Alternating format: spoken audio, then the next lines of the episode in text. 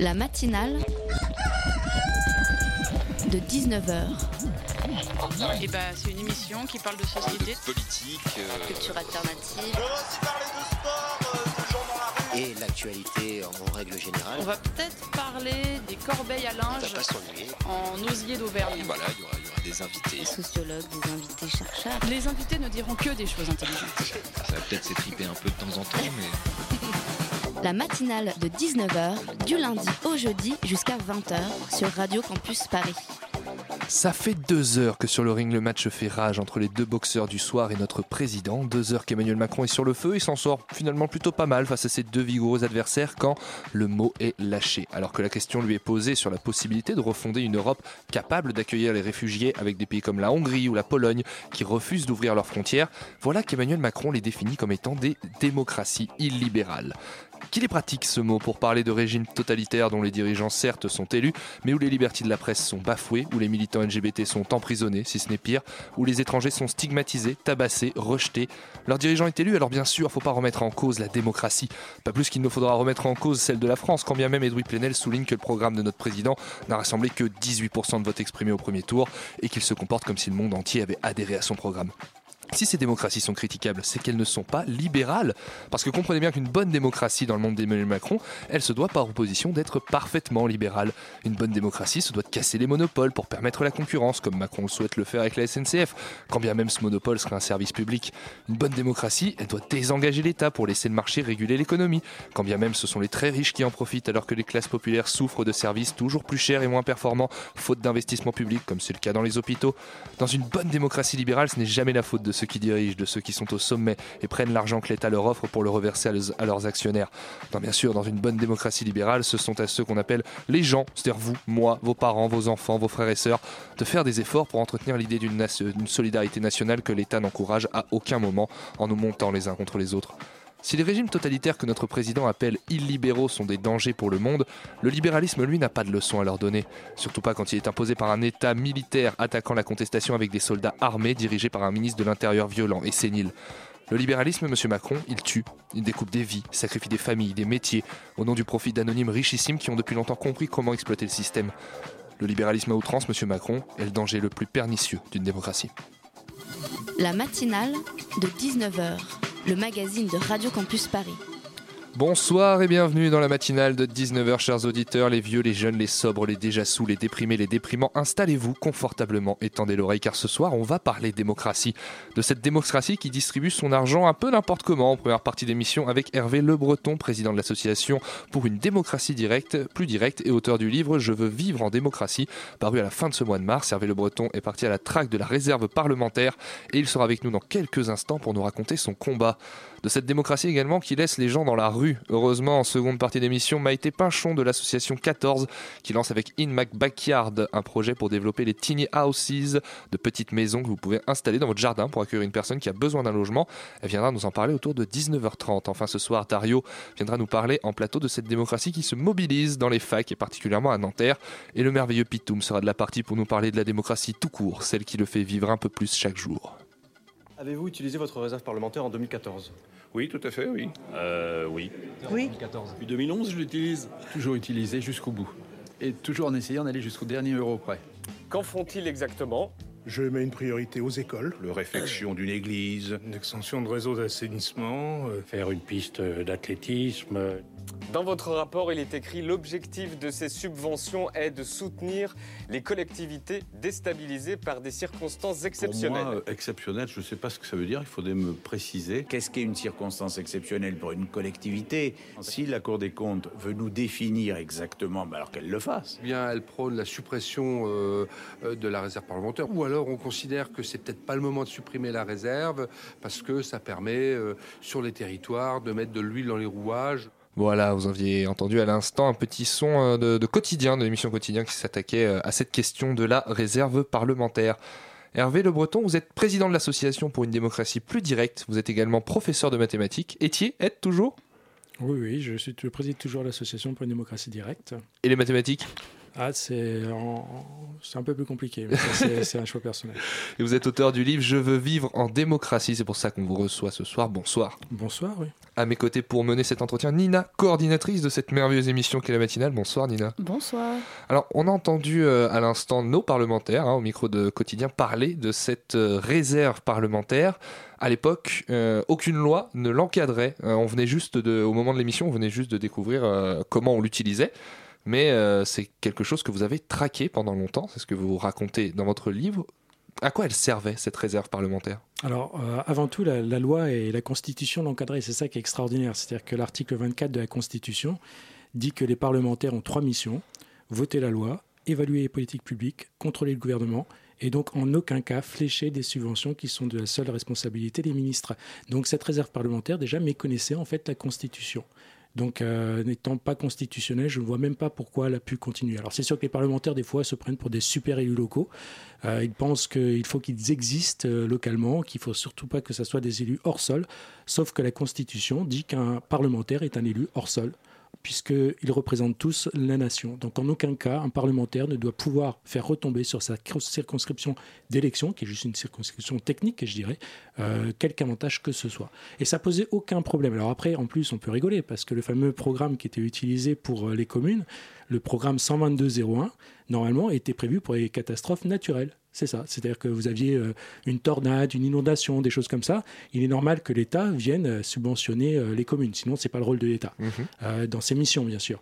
Mais alors, pour acheter une tondeuse, pour engazonner un stade de foot, je suis désolé, mais ça ne correspond pas aux missions de l'État. Oui, c'est ça. Exister localement, est-ce que c'était pas un petit peu à un moment donné donner de l'argent aux copains aussi, cette réserve parlementaire? Ah bon, On va le dire très simplement. Hein, cette réserve parlementaire a servi en grande partie en fait à se faire réélire, c'est tout. Donc, euh, au-delà du fait que c'était inconstitutionnel, euh, bien évidemment, on ne peut pas accepter dans un État de droit euh, dit démocratique que les élections soient faussées. Ça représentait combien d'argent? Alors c'est compliqué parce qu'en fait, la Cour des comptes a même expliqué que euh, il y avait des, réserves qui se gonflaient aux approches des élections. Ah Donc euh, formidable quoi. Et puis les, petits camarades se prêtaient. C'est-à-dire qu'au Sénat, quand ils étaient élus, euh, c'est par alternance.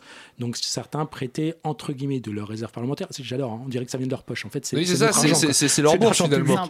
Bah, ce sont nos impôts quoi.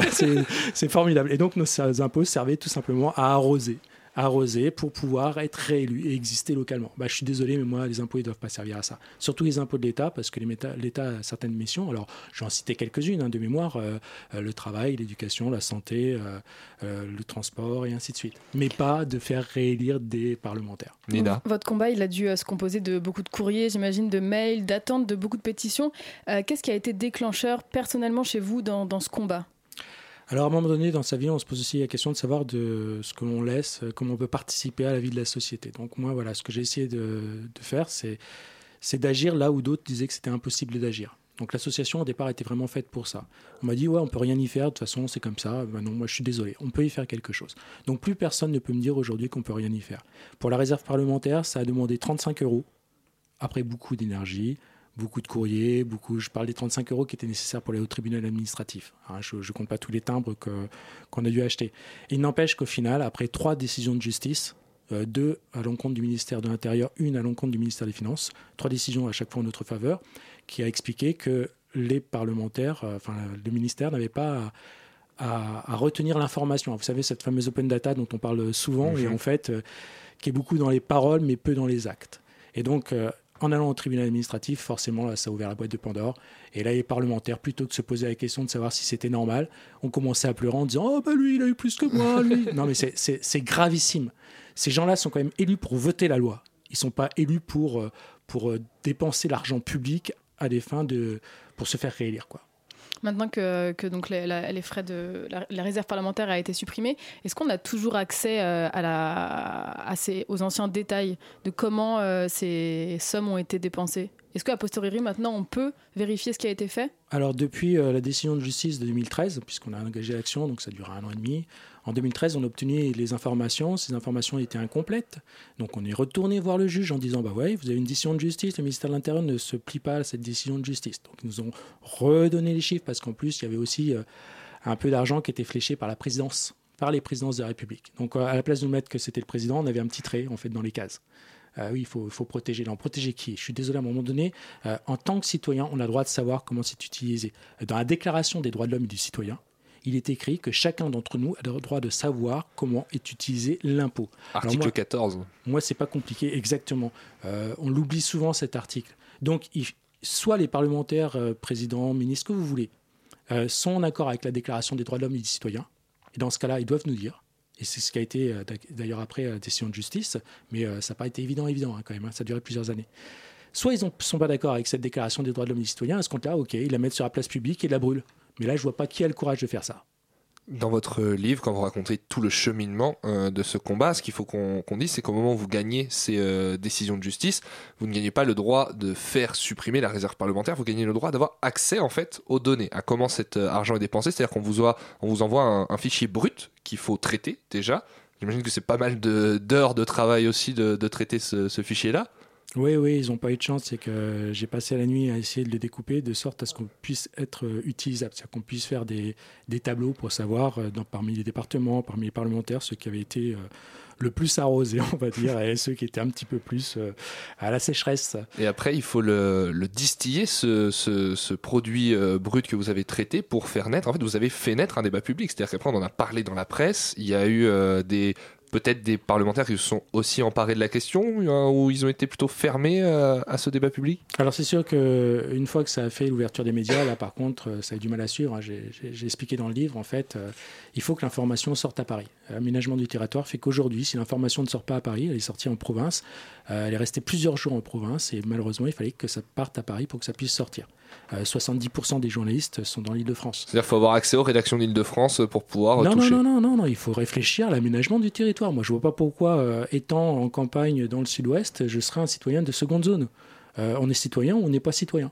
Sauf qu'aujourd'hui, l'aménagement du territoire n'est pas pris au sérieux. Moi, pour avoir euh, un haut débit, par exemple, euh, Internet, j'en parle dans le ça peut, porter, euh, ça peut faire rire, mais n'empêche qu'au niveau de l'association, quand on fait les webconférences ou les choses comme ça, bah oui, ça peut poser problème. Je suis devenu un petit canard.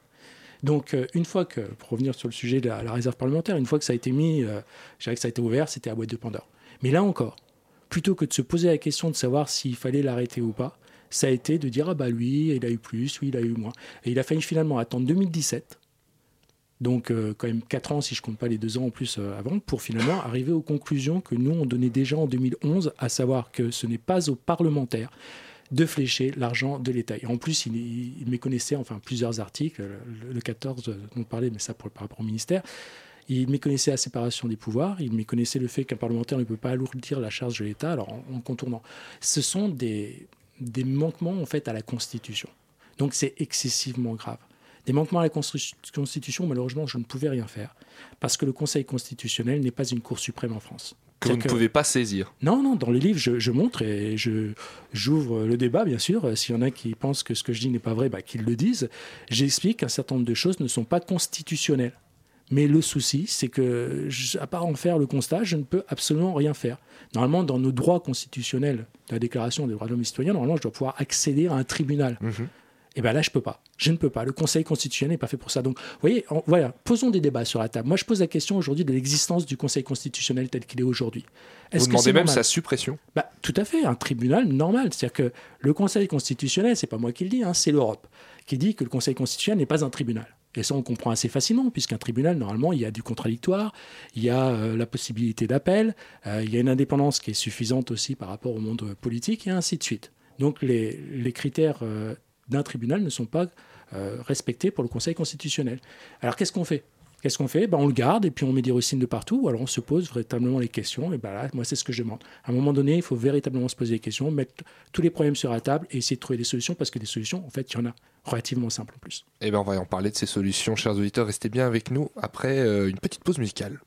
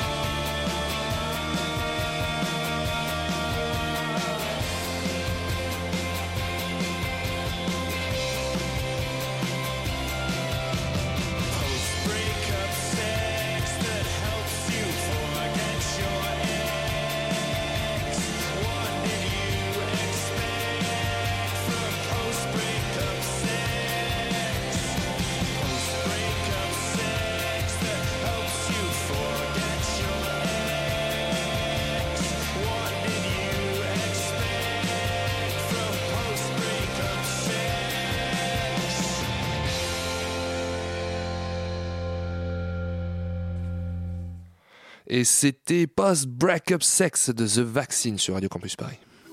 La matinale de 19h, le magazine de Radio Campus Paris. Nous sommes toujours en plateau avec Hervé Le Breton, auteur de Je veux vivre en démocratie, toujours également avec Nina de la rédaction. On parlait juste avant la pause de comment distiller, une fois que le débat public était lancé euh, sur la réserve parlementaire, comment distiller euh, cette indignation euh, dans la vie publique. en janvier, donc là, il s'agissait des, frais parlementaires. une ex-députée ELV, Isabelle Attard, avait, avec six autres députés, rendu public ses relevés bancaires correspondant à ses frais de mandat.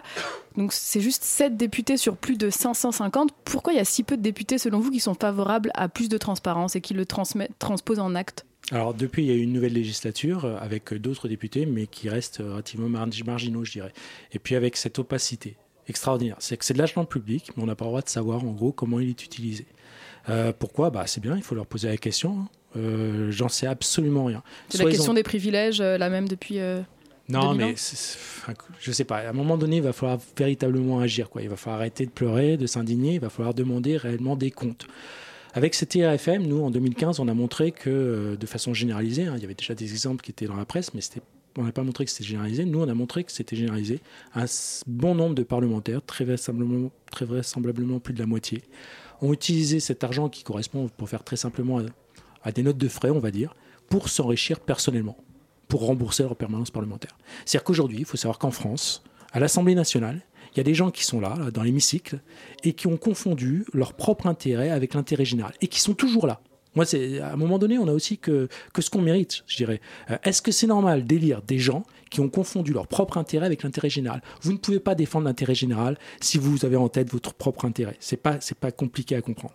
Alors, pour faire simple et assez rapide, en 2017, on dit ouais tout va bien, c'est bon, on a pris conscience. Euh, déjà deux ans. Voilà. À chaque fois, il faut, attendre, il faut attendre que, la, grande, que la grogne monte, j'irai, plutôt que de poser les questions et de régler tranquillement. Euh, une loi a été formée pour ça, la loi pour la moralisation, qui après est devenue la loi pour la confiance. Euh, dans cette loi, il était prévu en fait deux modes de, paiement. Soit l'Assemblée prenait directement en charge, soit elle remboursait sur facturation. Et éventuellement, elle pouvait faire une avance, mais cette avance, bien sûr, devant être après réduite en fonction de, des factures qui devraient arriver. Et eh ben on apprend le 1er janvier 2018 que cette loi, bah, ils la respecteront pas. C'est-à-dire qu'ils ont voté une loi pour qu'on ait plus confiance en eux, et malheureusement, ils vont pas la respecter. Alors pourquoi ils vont pas la respecter? Parce que l'avance va devenir en fait euh, le mode de, de, fonctionnement. Alors je suis désolé, une avance, c'est juste une ligne comptable avec euh, un côté en plus, un côté en moins, c'est-à-dire qu'à un moment donné, on doit l'enlever en fait.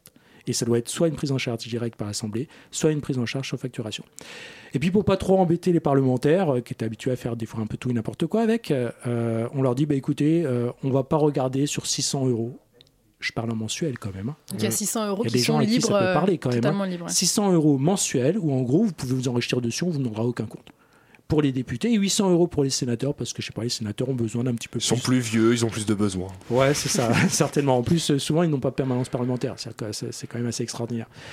Et ben voilà, on fait une loi pour la confiance. Euh, cette loi, elle est méconnue. Et moi encore, là, voilà, je suis là. Je peux que, que dire que, que c'est pas normal. Euh, allez-y, hein, j'assume ce que je dis. Hein. Je le dis ouvertement et personne ne m'accusera de diffamation. Je dis aujourd'hui, il existe des élus des parlementaires qui sont encore en place et qui ont utilisé leur mandat à des fins d'enrichissement personnel. Je l'ai dit sur plusieurs plateaux, personne ne m'a jamais attaqué. Pourquoi? Parce que c'est la réalité. et le problème, c'est qu'on l'accepte. À la fin de votre ouvrage, vous insérez une lettre euh, à découper, à signer et à adresser à Emmanuel Macron pour réclamer un accès total euh, et libéré en open data à la liste des dépenses publiques. Ça, on est où euh, cette démarche? Alors je sais pas, ça, ça, ça, dépendra des... lecteurs. Exactement, acheter le livre. non, sérieusement, voilà, c'est sûr que le livre est un moyen de, de montrer qu'on peut véritablement agir et qu'on peut avoir une autre, une autre attitude face aux politiques.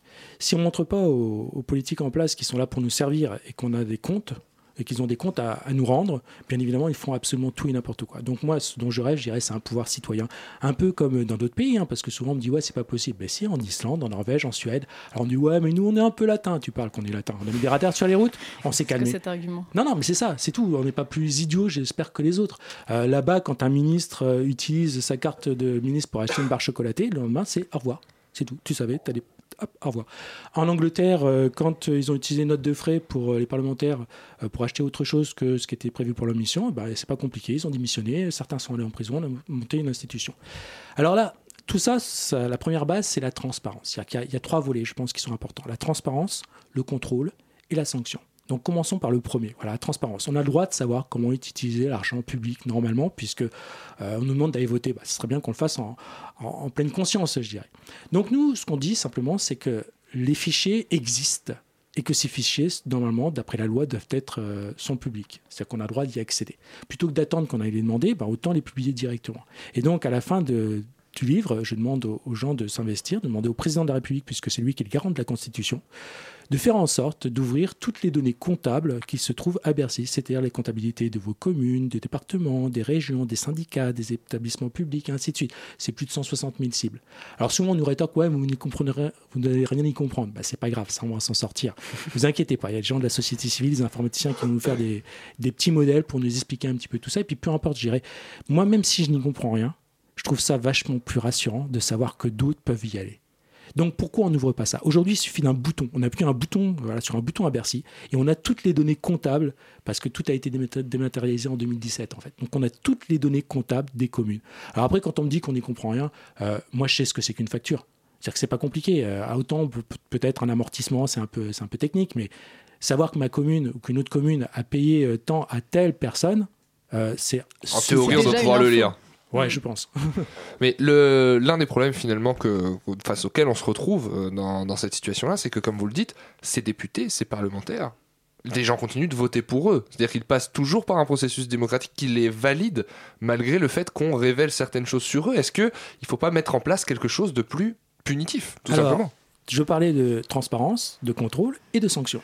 Or, il y a une arrogance en France. C'est-à-dire que, je vais le dire simplement, euh, les parlementaires qui ont utilisé en fait euh, l'argent public à des fins d'enrichissement personnel, moi j'ai posé la question, euh, me dire mais est-ce que c'est pas une prise illégale d'intérêt? Voilà, Je pose Mhm. la question. En tout cas, c'est ni les parlementaires ni moi qui sont capables de répondre. C'est un juge. Sauf que pour aller devant un juge, il faut passer le parquet. Et ça, on sait depuis l'année dernière ce que c'est que le parquet, et qui d'ailleurs, euh, là encore, l'Europe en 2008 a expliqué que le parquet, euh, les magistrats du parquet n'étaient pas des justes puisqu'ils n'étaient pas indépendants à l'égard du pouvoir politique. Euh, de façon un peu cynique, je dirais que plus de la moitié, certainement, des parlementaires se sont enrichis personnellement avec cet argent. Il y en a un pour lequel il y a une instruction qui a été ouverte récemment. Euh, alors pas pour prise illégale d'intérêt, enfin pour possible prise illégale d'intérêt, mais pour possible détournement de fonds publics. Mhm. Moi je me pose la question, pourquoi un et pourquoi pas les autres? La haute autorité pour la transparence de la vie publique a été normalement faite pour justement mettre en avant le fait que certains aient pu tricher. Le parquet national financier a été mis en avant, a été mis en place pour justement qu'il puisse être jugé. Et bien aujourd'hui, vous avez un rapport de la haute autorité qui explique clairement que en gros, il y en a qui ont utilisé l'IRFM pour s'enrichir. Bon, bah là, c'est pas grave, on les dénoncera pas, j'irai au parquet, mais que la prochaine fois, ça sera possible. Non, mais pourquoi la prochaine fois? Pourquoi maintenant? On apprend que certains ont, même placé l'argent sur ICICAV, euh, ont utilisé ça pour, pour prendre des vacances. Non, mais c'est du grand délire, c'est du grand n'importe quoi. Alors moi, je suis désolé, je pense qu'on n'est pas plus idiot que les Islandais, pas plus idiot que les Norvégiens ou que les Suédois ou que les Anglais. On est capable de demander une politique au service des citoyens. Et pour ça, il va falloir se mobiliser un petit peu. Il faut sortir dans la rue, il faut aller se battre. Alors, c'est pas nécessaire d'être euh, dans du militantisme, euh, je dirais, qui se voit beaucoup. Euh, ne serait-ce que le regard déjà. Le regard. Si on commence à regarder nos élus en disant, mais attendez, ce que vous faites, vous le faites parce qu'on vous a donné mandat de le faire et vous êtes à notre service. À notre service, bien sûr, c'est l'intérêt général, c'est le bien commun. Alors, l'intérêt général, on me dit, ouais, mais je sais pas trop ce que c'est. Bah, c'est ok, bah, allons-y, discutons- discutons-en. Et surtout, ouvrons le débat. Sortons un petit peu de, de cette idée-là, un petit peu comme les fake news, là, le traitement, où il y aurait une pensée unique et on n'aurait pas notre place pour dire ce qu'on pense être bien ou pas pour notre société. Bah si, si on a notre place. Euh, si vous avez quelqu'un qui sait qu'il a obtenu une petite place au conseil général pour se garer pour euh, pouvoir aller voir le match de foot ou de rugby, euh, certains se reconnaîtront dans le sud-ouest, euh, et ben vous avez le droit de leur dire, mais non, moi je suis pas d'accord. Je suis pas d'accord parce que cet argent, c'est ton argent, c'est mon argent, c'est notre argent. Et ça, ne serait-ce que ce regard, le fait de ne plus accepter, je dirais, ces petits passe droits, ces petites combines, et ben ça peut tout changer. j'ai été, j'ai été, voilà, j'ai été soufflé par tant de, tant d'idéaux. Non, j'ai envie de dire, quel est votre euh, dialogue aujourd'hui euh, avec euh, les parlementaires qui sont en place depuis l'arrivée du président Macron? Quel est votre dialogue avec l'opposition? Peut-être, on sait qu'il y a un certain nombre de députés, notamment de la France Insoumise, qui ont porté un programme à la présidentielle qui était pour la suppression de cette réserve parlementaire. Est-ce que vous, vous trouvez des oreilles attentives à l'Assemblée nationale? Alors, aussi improbable que cela puisse paraître, en fait, je ne m'intéresse très peu à la politique. Non, non, mais ça, je, je- je suis ancré dans la citoyenneté. C'est-à-dire que ça, ça me parle. Voilà, la distinction entre citoyenneté et politique politicienne? Bah, oui, partisan, je dirais. Les Mhm. postures, je ne sais même pas ce que c'est qu'une opposition, sérieusement.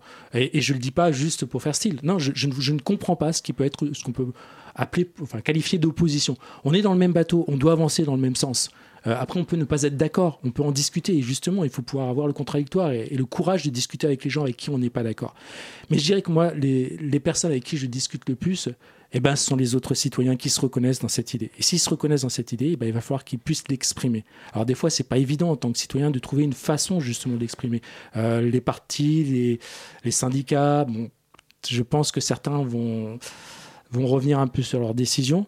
Euh, Parce que les, les deux partis qui ont été créés, je dirais euh, récemment, ont été, je pense, créés en réponse à une attente citoyenne, Mhm. mais je suis pas sûr qu'ils répondent en fait à cette attente citoyenne. Donc plutôt que d'attendre que les autres fassent à notre place, eh ben, ayons un regard, ayons une conscience de l'intérêt général. Défendons cette idée que oui, on peut avoir plus de probité en politique, que bah, ceux qui ne sont pas là pour, euh, pour défendre l'intérêt général, bah, ils vont voir ailleurs. Je suis désolé, on n'en a pas besoin.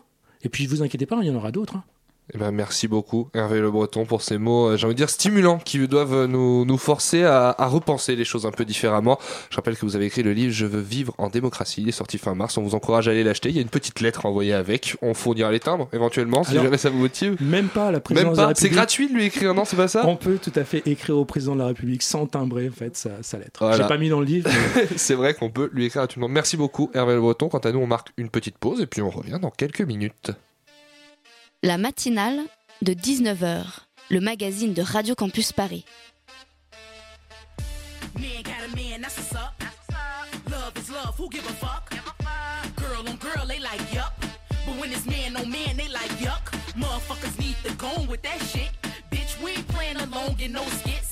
Shows be so bomb, so lit. Throwing wigs in the air, ping pong, that shit.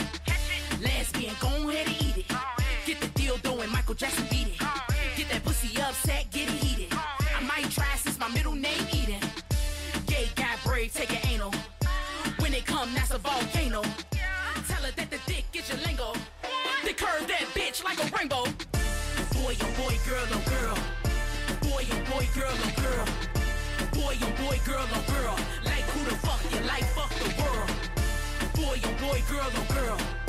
Boy, oh boy, girl, oh girl. Boy, oh boy, girl, oh girl. Like who the fuck you like? Fuck the world. Fetty Wap when I wink. Walk in the mink. Got a gay stylist, so he did my hair pink. Every time we link, it's fuck what they think. Gay bars need the stars, serving Skittles with the drinks. It's all about the taste, the rainbow and colors. The gays gon' serve you life like a butler. Bitches need to take notes in they binders. Grinder. She looking like a whole pack of crayons. Rainbow colors, that's the gay bond. That's when I noticed she was bi. I said hi. Cause she tried to fool me and my guy. Ain't no confusion, everybody human. Get to know people instead of just assuming.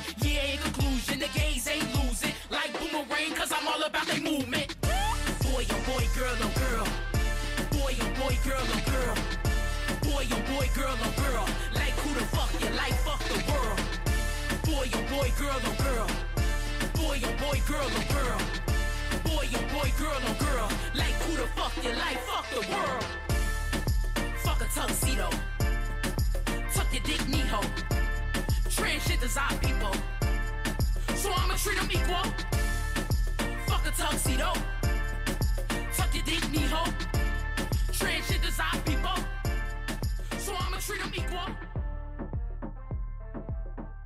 Et on vient de s'écouter le merveilleux son Crayon de Cupcake sur Radio Campus Paris. La matinale de 19h, le magazine de Radio Campus Paris. Personnellement, j'ai adoré, je trouve ça génial. Ça fait maintenant trois semaines environ que les étudiants se mobilisent contre la loi ORE partout en France, et notamment à Paris. hein. Parmi les facs occupées, celle de Nanterre, dont l'occupation a commencé il y a maintenant une semaine. Que s'est-il passé? C'est le récit du début de l'occupation de la fac de Nanterre que tu vas nous faire ce soir, Dario. Bonsoir t'arrives sur des applaudissements, c'est merveilleux. Bonsoir Erwan, bien le bonjour à vous les auditeurs. Et oui, flic hors de nos facs, c'est un des slogans qu'on entend en ce moment même et depuis quelques jours dans diverses facs franciliennes. Et c'est ce que j'ai décidé, de ça que j'ai décidé de vous parler, de ce mouvement étudiant qui prend comme un début d'incendie, qui étoufferait Macron et ses sous-fifres, euh, pardon, ses ministres. Je suis parti d'un constat simple, mais que fout la fac de Nanterre? Elle qui, en mai 68, après avoir fermé administrativement, a aidé le mouvement du même nom à se propager dans le quartier latin. En 2018, tout a commencé le 5 avril, après une des nombreuses assemblées générales. Les étudiants présents avaient voté l'occupation d'un bâtiment de la fac à partir du lundi 9 avril. Le week-end du 7 et du 8 avait lieu la commission nationale étudiante, une assemblée interfac organisée par les syndicats.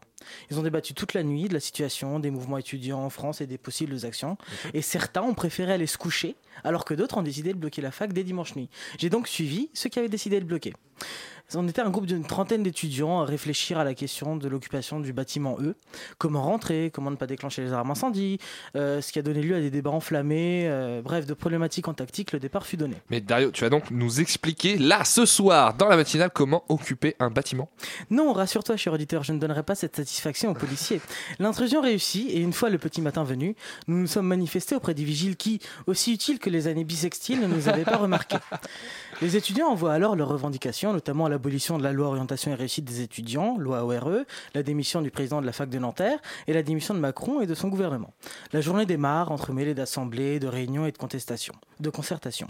Mais aux, mais aux- mais aux alentours de 11h30, surprise, mais qui voilà donc les CRS Entre-temps, 23 camions et une armurerie mobile s'étaient garés derrière les principaux bâtiments de la fac. À ce moment-là, c'est le branle-bas de combat. Tous aux barricades, renforcez celle-ci, crient les uns. Donnez-moi des pavés, crient les autres. Je rigole bien évidemment, les pavés c'est démodé. Rien ne vaut un banc au, au pied aiguisé. Certains essaient de sortir du bâtiment afin de fuir la matraque, mais entre-temps, le président de l'université avait sciemment ordonné aux fameux vigiles de ne laisser sortir personne. Les CRS pénètrent alors dans la salle, pleine de légumes pour le repas, épluchés par les dangereux révolutionnaires à l'aide de l'arme ultime, l'économe. Là, les CRS lancent leurs grenades lacrymogènes, obligeant les étudiants à se réfugier sur le toit. Et oui, suite à cela, une page Facebook Nanterre sur les toits s'est d'ailleurs créée, il me semble. Absolument. Les personnes qui ont réussi à sortir se sont alors réunies devant le bâtiment fermé. Les CRS en empêchaient l'accès à un cordon nous en tenait à bonne distance. C'était très calme, aucun débordement ou insulte. D'ailleurs, petite anecdote, je me suis approché d'un CRS avec mon micro. Il l'a attrapé a voulu le jeter à terre. Ils ont maintenu le cordon de sécurité. L'attaque a duré une heure ou deux. Je ne sais plus. Le temps passe si vite quand on a du gaz lacrymogène. Les, les CRS ont donc fini par retourner à leur camion, laissant la voie libre aux personnes atterrées pour tout simplement discuter. Les étudiants organisent une nouvelle AG, tandis que les personnels et les profs font, de même dans les étages. Euh, mais alors, surprise, une fois, leur pause, une fois la pause dé- déjeuner des CRS terminée, les voilà qui reviennent en position de rétablissement de l'ordre, c'est-à-dire matraque dehors, casque vissé et boucliers empoignés. Panique à bord, la plupart des étudiants fuient l'AG. Nous tentons d'avertir les professeurs qui sont allés d'âge, mais c'est trop tard, les CRS les ont déjà pris en otage. Un assaut euh, imprévu, mais surtout euh, violent de la part des CRS. C'est le cas de le dire. Un élève reçoit une chaise sur la tête, un autre un coup de matraque qui le conduit à l'hôpital, sans compter les litres de sérum physiologique utilisés pour nous rincer les yeux, brûlant et pleurant, merci les lacrymos. Après ces dures scènes de violence, nous voilà donc, pers- nous, personnes libres, à nouveau devant le bâtiment. Les CRS enferment, enferment les méchants contestataires à l'intérieur. Parce que c'est vrai qu'une réunion, c'est dangereux. à l'intérieur, des personnes tentent d'activer les alarmes incendie, mais elles ont sciemment été désactivées sur ordre du gentil président de la faculté. Bonsoir, Balaudé. Mais le plus grave, c'est ce qui se passe durant l'intervention. En tout, sept arrestations d'étudiants, dont deux avec poursuite judiciaire. Mais les étudiants ne se sont pas laissés intimider. Le lendemain, mardi 10 avril, des étudiants défoncent l'entrée du bâtiment de la présidence afin d'y faire une AG. Les douloureux souvenirs de l'avaient encore en tête, alors que des camions de CRS sont toujours aux abords de la fac. La direction, non sans pression, leur accorde alors une salle, celle où tout a commencé, la E01. Depuis, les étudiants l'occupent. Aucune attaque de groupuscule d'extrême droite n'est à déplorer. Les tacs sont faits sur des feuilles scotchées au mur. Les étudiants offrent à boire et à manger aux vigiles. D'ailleurs, les enseignants réunis en AG ont décidé de donner un 20 sur 20 note dite politique à chaque élève. Euh, Les, personnels qui soutiennent les étudiants, c'est quand même franchement beau. hein. On aimerait en voir euh, encore plus. D'ailleurs, les occupants ont besoin de, de soutien, de pâtes, de bicarbonate. À votre bon cœur, monsieur, dame. Merci beaucoup, Dario. Tu nous disais tout à l'heure, euh, avant euh, qu'on commence l'émission, que euh, la fac de Nanterre serait fermée administrativement demain et qu'il n'y aurait donc pas de partiel, c'est ça? Exactement, c'est-à-dire qu'il n'y a même pas une heure, on a reçu un, un petit mail de la communication de Nanterre qui annulait tous les partiels de demain. Histoire de se préserver d'un blocage euh, Voilà. supplémentaire. D'anticiper. Et je ne sais pas pourquoi je parle comme ça. Merci beaucoup, Dario. Je t'en prie. La matinale de 19h, le magazine de Radio Campus Paris. Du lundi au jeudi jusqu'à 20h. Si vous habitez Paris et avez un jardin, bah déjà bravo, hein, vous êtes un privilégié et surtout vous pouvez en faire profiter les autres avec In Mac Backyard. L'association 14 vous propose d'installer chez vous une tiny houses, une petite maison toute prête pour accueillir une personne dans le besoin, une personne réfugiée, sans abri, quelqu'un qui n'a pas de toit. Pour en parler avec nous, Maïté Pinchon. Bonsoir Maïté. Bonsoir. À mes côtés, toujours là, Nina, coordinatrice de cette merveilleuse émission qui va passer une heure entière avec moi. Rebonsoir Nina. Bonsoir. Pour commencer, Maïté, d'où elle est née cette idée de tiny houses?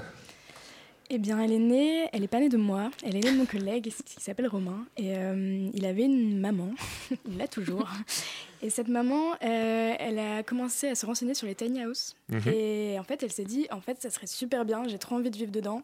C'est beau, euh, il y a du bois à l'intérieur, ça a l'air. En fait, c'est petit, mais c'est spacieux, donc c'est assez paradoxal. J'ai vraiment envie d'y vivre. Et, euh, et Romain, qui travaille dans l'association 14, s'est dit, si ça peut plaire à ma mère, ça peut plaire à d'autres personnes, et ça peut rendre service encore plus qu'à ma mère. Voilà comment c'est né. Donc il a lancé l'idée avec l'association 14. Combien ça mesure une tiny houses? Combien ça mesure Ça mesure environ 20 mètres carrés euh, avec le jardin d'hiver. Ça veut dire qu'il faut euh, quand même avoir une certaine place hein, euh, chez soi. Est-ce que ça concerne beaucoup de monde à Paris? Dans Paris intramuros, il faut être honnête, il y a peu de jardins. Oui. C'est quelque chose de certain. On a fait une petite étude de morphologie urbaine avant de se lancer dans le projet pour voir où on pouvait aller. Et euh, très clairement, euh, les communes de première couronne sont euh, les cibles principales.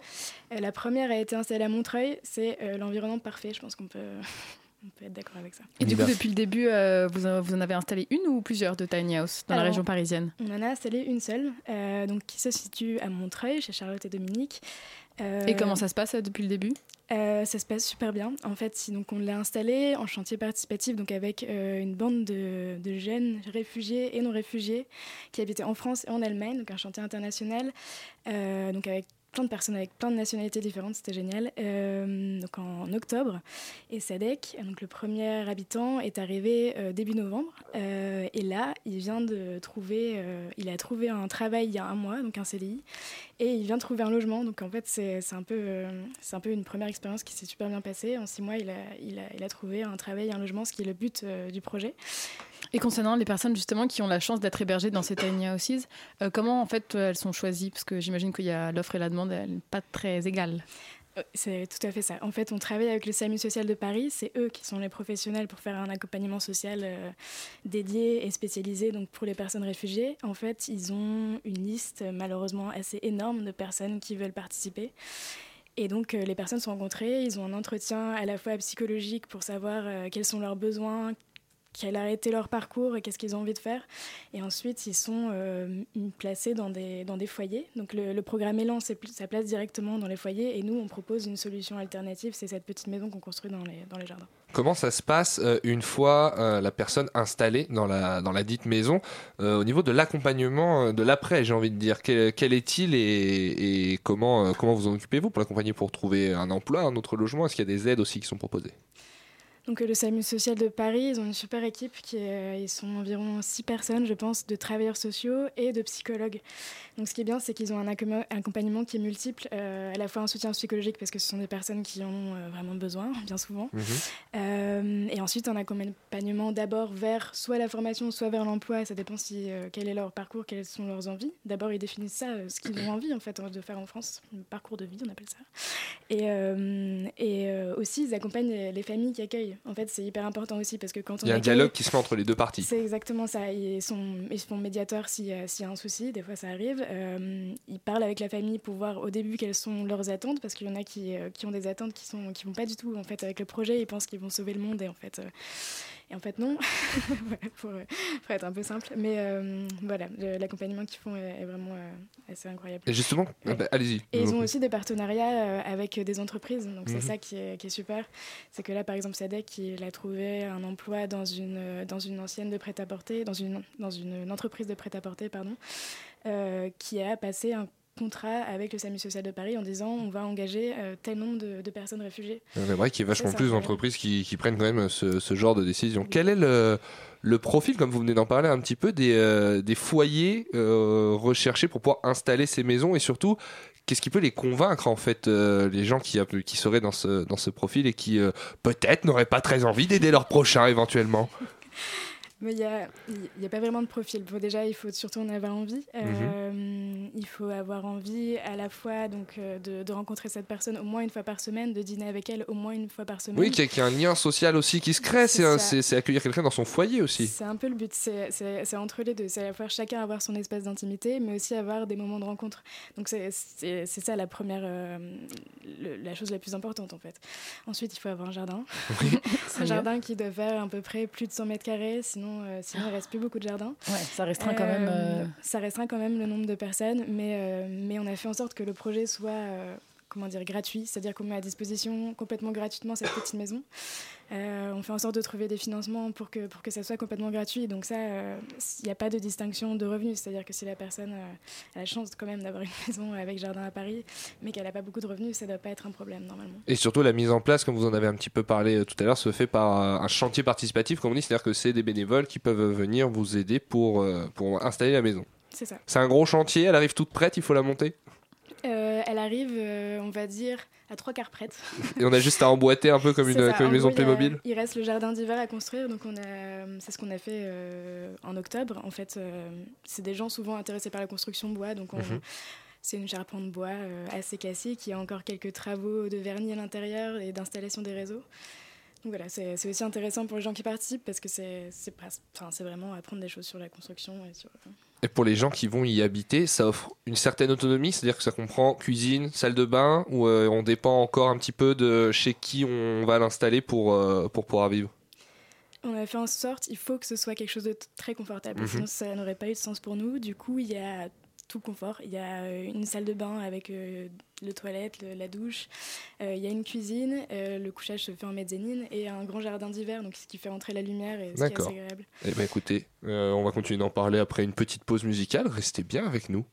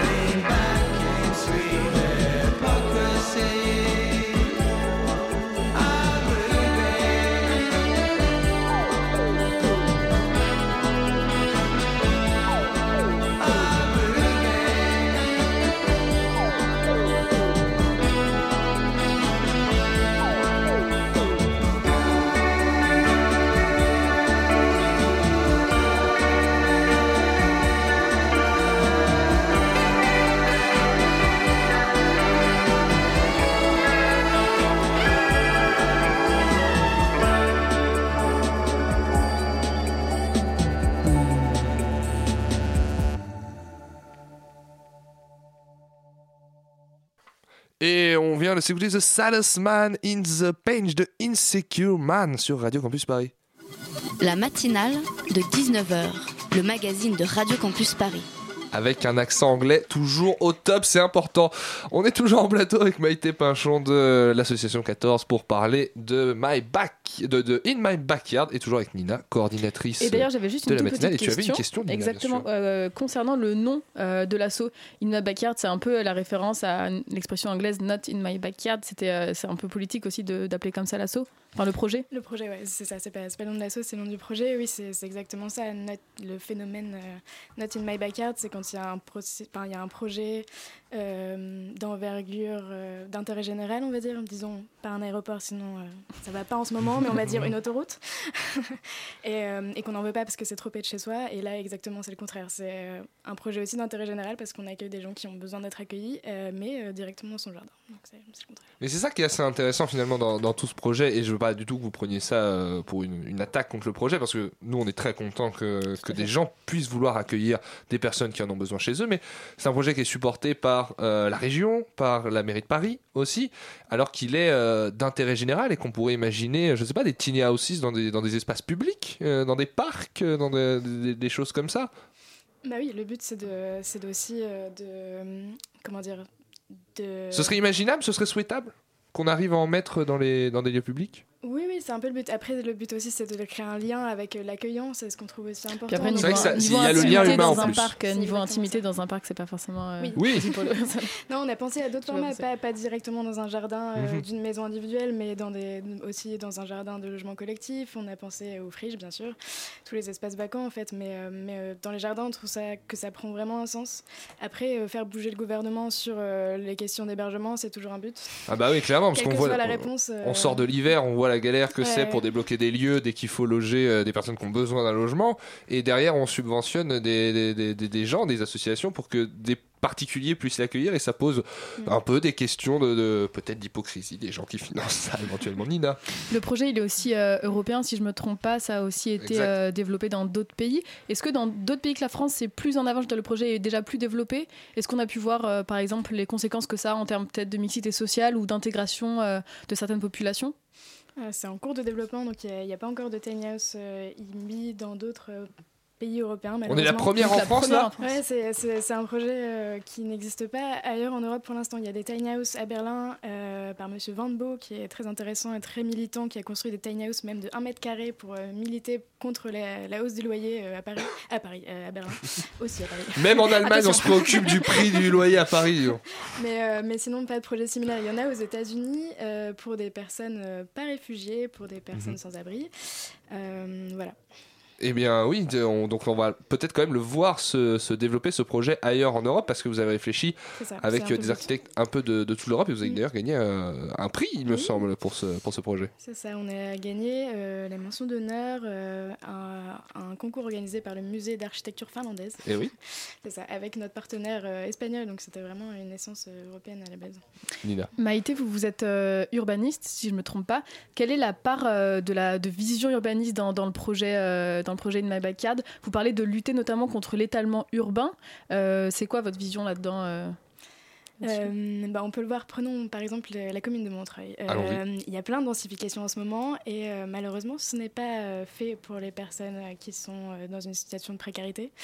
Euh, ce qui est intéressant avec In My Backyard, c'est euh, c'est qu'on met des petites maisons en bois qui sont aussi euh, euh, temporaires en fait. Mhm. C'est flexible, on peut les enlever quand, quand on veut. C'est une densification douce du coup pour l'intégration sociale des personnes. C'est enfin, Oui, ce qu'on trouve intéressant dans le projet euh, au niveau euh, urbain. Finalement, ça pose la question de comment on utilise notre espace urbain, euh, à Paris notamment, pour accueillir mieux plus de monde. Et on prend l'exemple de la commune de Montreuil, justement parce que bah, à Paris, on a aussi euh, un petit peu des problèmes euh, à ce niveau-là, non? C'est ça, en fait, euh, en fait c'est intéressant à Paris. Il n'y a pas beaucoup de jardins, je veux dire, intramuros, mais il y en a beaucoup en première couronne. Et c'est un espace qui est quand même immensément dense. Donc trouver des, des grosses, euh, des gros bâtiments euh, pour créer des centres d'hébergement qui sont très grands, c'est assez difficile par rapport à d'autres euh, capitales européennes, euh, en citant Berlin encore une fois. En tout cas, il y y, a un grand jardin à Paris il y a plein de places, s'appelle l'Elysée. Je sais pas si on peut euh, lancer un appel ce soir, si Emmanuel Macron serait d'accord. Je vois Pitoum qui est arrivé derrière la vitre, qui va arriver dans quelques instants et qui, euh, qui pétille de bonheur à cette idée. Euh, justement, en parlant des politiques, euh, on l'a dit, vous avez des financements de la part de la région, de la mairie. Est-ce que vous sentez quand même chez eux euh, une vraie volonté de résoudre euh, ces, euh, ces problèmes-là Est-ce qu'il y a un Euh, dialogue avec eux ou est-ce que c'est c'est un peu plus juste du financement? Oui, alors le, le premier partenaire institutionnel quand même, c'est la DIAL. Ça existe, ça s'appelle la Mhm. délégation interministérielle pour l'hébergement et l'accès au logement. Euh, c'est une délégation qui est faite pour ça, en fait, pour, euh, pour favoriser euh, l'hébergement et l'accès au logement. Donc clairement, c'est un but affiché quand même. Si cette délégation interministérielle existe. Euh, et ils ont plein de programmes contre les bidonvilles, etc. Enfin, pour, contre les bidonvilles, non pas contre, mais pour la résorption pacifique des bidonvilles, Mhm. disons. Euh, oui, c'est quand même affiché, c'est euh, c'est caché. Ça peu, parce que ça- personne n'en a entendu, a entendu parler de cette. Ça, ça avance tout doucement. Quoi. Nina On parlait tout à l'heure euh, des, des personnes à convaincre, des personnes qui pourraient héberger les tiny houses. Est-ce que vous avez un poste, quelque chose de, de consacré au sein de votre, de votre projet pour justement aller chercher les personnes qui correspondent au profil et essayer d'étendre votre projet? Euh, bah oui, on est en phase de développement, donc on est en phase de recherche de, de personnes. Il y a mon poste qui s'appelle chargé de développement et qui donc fait aussi de la communication. Pour l'instant, on passe pas mal par les réseaux sociaux, donc euh, comme un peu beaucoup de projets. Et justement, comment on peut vous contacter euh, si on veut accueillir une tiny house chez soi? Alors, il y a un formulaire dédié sur notre site internet qui est imby.fr, donc imby.fr. Tout en bas, participer, et il y a un, un petit formulaire pour participer, pour être accueillant. Eh bien, merci beaucoup, euh, Maïté, d'avoir été avec nous pour nous parler de In My Backyard. On vous encourage, si vous avez un jardin, que vous nous écoutez, que vous êtes éventuellement en petite couronne, ça fait beaucoup de conditions, mais on imagine que vous existez. On vous, enga- on vous encourage à aller sur le site et à vous inscrire. Merci beaucoup, Maïté. Merci. La matinale de 19h. Le magazine de Radio Campus Paris. Du lundi au jeudi jusqu'à 20h. Il est arrivé si vite qu'il n'a pas eu le temps d'écrire un lancement. C'est ce cher Pitoum. Comment on se retrouve, Pitoum Comment on se Oh là retrouve, là. Erwan Ça fait longtemps, ça fait plus d'un an. Mais ouais, grand dadais dégingandé guignolesque à la gouaille, grave, plus que graveleuse d'ailleurs. C'est une assonance? Oui. c'est une allitération en Oui, fait. je même. confonds les deux. Te revoilà enfin. C'est, alors c'est facile, allitération ça finit par un N et c'est une consonne. Donc euh, allitération c'est les Ah, consonnes. putain, mais il y a plus Voilà. de voyelles dans l'allitération. Ah tu oui, comptes bah faire ouais, une mais que ou pas veux-tu Te revoilà enfin sur les ondes. Auditrice, tu n'es pas Erwan, hein, mais c'est pas grave, je t'aime quand même, mon vice. Nous sommes euh, trois jours après l'intervention américano-franco-anglaise en Syrie. Rappelle-toi, auditrice, hein, je sais que c'est beaucoup trop loin dans ta timeline pour que tu aies le courage de scroller jusque-là, mais nous avons participé à des bombardements, oui, oui, à suite à l'utilisation présumée d'armes chimiques par le régime de Bachar. Et comme dans toute démocratie qui se respecte, c'est l'Assemblée représentante du peuple qui se prononce sur la participation de la France à cette action militaire, qui peut être qualifiée d'un acte de guerre, hein, et qui en tout cas n'a pas obtenu de mandat de la part des Nations Unies. Ce sont donc nos élus qui, en leur âme et conscience, vont se prononcer sur cette opération militaire conjointe avec Trump aujourd'hui, après les frappes. Voilà, un peu comme si tu t'entichais de quelqu'un et que tu allais vous marier à la mairie sans lui demander, et qu'une fois le certificat de mariage obtenu, tu l'invitais à prendre un verre. C'est complètement con, bonjour. La démocratie à la française, c'est quand même particulier. hein. Quand tu fais pas gaffe et que tu regardes de loin, des fois, ça fait un peu dictature. Faut être vigilant parce que ça peut donner des mauvaises surprises, l'inattention. Un peu comme quand tu croises Marc Dutroux, mais que de loin, t'as pas fait gaffe et tu t'es dit, tiens, on dirait Squeezie. Sans déconner, si je prenais un selfie pour, mes- pour envoyer à mes neveux. Ou quand tu regardes une interview présidentielle sur une des plus grandes chaînes télévision nationales, si tu fais pas attention, t'as l'impression qu'ils ont mis un paillasson à la place du journaliste et une école maternelle à la place de l'Élysée. C'est très troublant. Non, c'est subtil, hein. mais heureusement, heureusement, il y a parfois des indices quand on est attentif qui nous rappellent que nous sommes dans une vraie démocratie. Et hier soir, c'en était un. Oh mon dieu Alors encore une fois, il faut être observateur. Hein. Quiconque aura juste zappé par inadvertance quelques minutes sur BFM ne se sera probablement pas dit tiens, c'est une belle démonstration de démocratie, mais plutôt merde, Black BFM diffuse du violent porn gérontophile gay le dimanche soir. C'est vrai que quelque part, il y a eu quelques tentatives de fist fucking furtif, hein, que ce soit de la part de Bourdin et Plenel sur Macron ou même l'inverse, et même du président sur nous-mêmes parce qu'il est quand même un peu, il s'est quand même un peu foutu de notre gueule parfois. Genre quand il essaie de nous faire croire qu'on supprime les ISF, c'est pour euh, aider la croissance et l'investissement, alors qu'en vrai, il n'y a aucun contrôle sur la façon dont tout cet argent rendu aux riches sera réinvesti.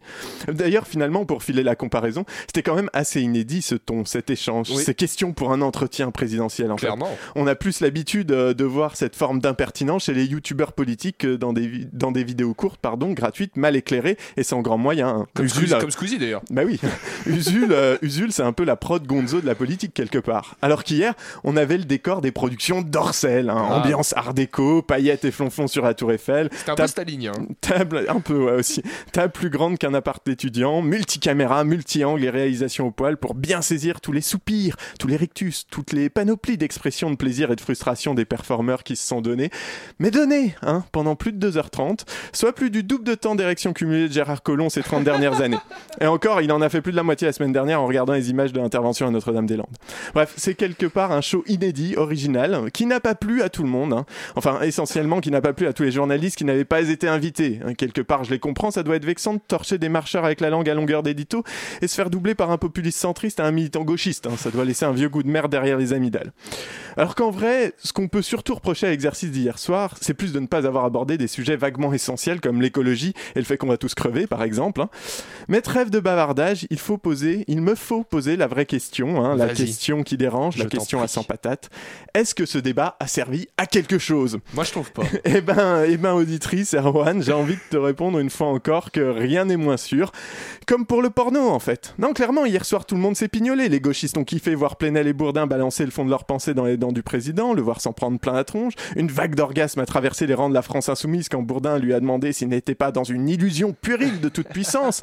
Quant aux marcheurs et républi- républicains, ils se sont tripatouillés et partis devant la pugnacité de leur idole, qui encaissait les coups avec un plaisir masochiste pour mieux les renvoyer derrière, ce qu'il fait avec une aisance certaine d'ailleurs, en oubliant juste parfois de répondre aux questions. C'est vrai que quand tu prends 10 minutes pour déconstruire avant d'apporter une réponse, euh, bah, parfois tu oublies la réponse en chemin, en fait. Mais du coup, hier, quand j'ai éteint la télé et jeté les Kleenex usagés, j'avais certes un sentiment de plénitude satisfaite, mais il ne m'en est pas resté grand-chose. hein. Tout le monde a eu ce qu'il voulait, et c'était finalement sans doute ça, le but de l'Élysée conforter chacun dans ses certitudes. Parce que on peut se demander finalement quelle est la dimension disruptive d'une irrévérence programmée et acceptée à l'avance par celui qui va l'encaisser. Merci beaucoup, Pitoum. Je comptais euh, te relancer sur, sur ta conclusion avec laquelle je partage un, un grand accord. Par contre, populiste centriste pour parler de Jean-Jacques Bourdin, enfin, je connais les centristes euh, bien moins à droite. Euh, Oui, j'ai- mais des fois, des fois, j'ai envie d'être gentil avec lui. Non, mais il a eu quelques beaux moments hier, euh, notamment. Il m'a fait vibrer sur, euh, sur une question, mais voilà. Nous en parlerons en off, mon cher Pitoum, parce que c'est malheureusement déjà la fin de cette euh, merveilleuse émission qu'est la matinale. Merci euh, à tous ceux qui l'ont fait vivre ce soir, Brice, Dario, et surtout Anina, notre coordinatrice d'émission, qui m'a accompagné durant toute une heure, et on sait que c'est très long, une heure avec moi. Merci à Paul Henry qui l'a réalisé, et surtout merci à vous de nous suivre chaque jour, audience chérie, sans qui nos mots ne sont que mauvaises blagues, sans amis pour les partager. N'hésitez pas à liker la page Facebook de la matinale de 19h pour ne rien rater de nos prochains podcasts. On vous donne rendez-vous la semaine prochaine, Euh, même pas, pas du tout, on vous donne rendez-vous demain en fait, parce que ça j'ai dû écrire un vendredi et que finalement on est un lundi. Surtout restez bien avec nous sur Radio Campus Paris. Tout de suite c'est pièces détachées, et nous on vous souhaite une bonne soirée et on vous dit à demain.